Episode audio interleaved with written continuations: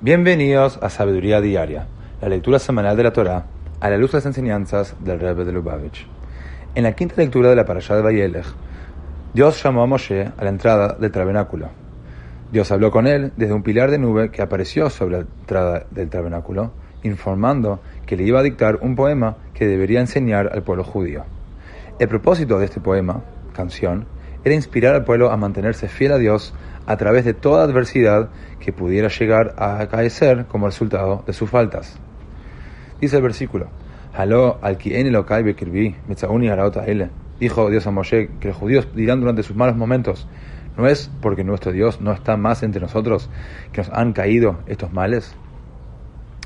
En una sija del año 5705, el rebe anterior, Rabbi Yosef Yitzhak, nos enseña que somos naturalmente propensos a pasar por alto nuestras propias faltas o, si las reconocemos, a justificarlas.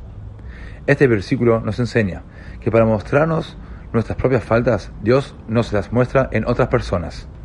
Porque mi Dios no está conmigo, es decir, porque no soy suficientemente maduro como para ser sensible a mis propias faltas, continúa el versículo, este mal me ha caído, o sea, es decir, me he visto forzado a ver mi propio mal reflejado en el propio.